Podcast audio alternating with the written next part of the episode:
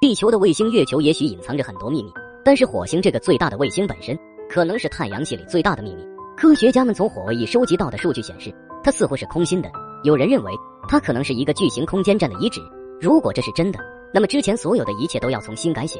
火卫一体积小，速度快，高度极低，它在离火星的表面仅九千三百多公里的地方疾驰而过，而且轨道还在不断的缩小。根据天文学家们推算，火卫一将会在未来的一千万年里和火星相撞。这在天文时间里只是眨眼的过程，而这也带来了一些难题。在天文学里，如果某个东西只能存在一千万年，那它肯定不是太阳系形成的时候出现的。经过研究发现，它是近期才出现的。那么它是如何出现的？火卫一又是如何到火星周围的轨道上去的？一直是个存在的难题。在一九五八年，俄国天体物理学家约瑟夫也提出过相同的问题。他在测算火卫一的轨道速度时，有了一个惊人的发现：他没有想到这个卫星会改变速度，而且还不仅如此。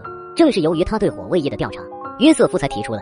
火卫一是空心的这一猜想，这对宇航局的专家们来说，这颗天体非常诱人，而且充满神秘感。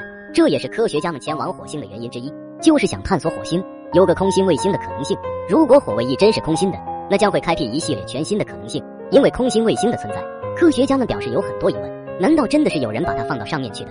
那么问题是，为什么会有人想在火星的轨道上建一个空心的卫星？是作为加油站，还是作为起跳点呢？科学家们为了想解开这个谜团，首先就是要用探测器接近火卫一。美国宇航局每次向火卫一发射一些探测器，都会莫名其妙的失败，可能是技术问题，也许是磁场干扰。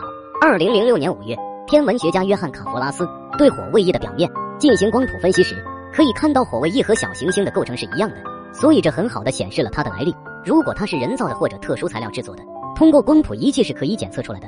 火卫一其实就是由一堆巨石和松散的磁化过的粉尘构成的，所以在石头之间有很多空隙和空间，跟构成它的石头相比，火卫一本身的密度是很低的。科学家们认为，在数十亿年重力的牵引下，一块块轨道碎片被吸引到一起，从而形成的火卫一。其实，火卫一就是由岩石堆积的一颗天体而已，并不是所谓的神秘空间站。同时，很多科学家表示疑问：那么，火卫一形成时的碎片怎么来的？是火星上的岩石吗？是什么引力把它们吸引过去的？那么，岩石和砂石又是怎样粘合在一起的？这个问题至今无法推算出它真正的来历。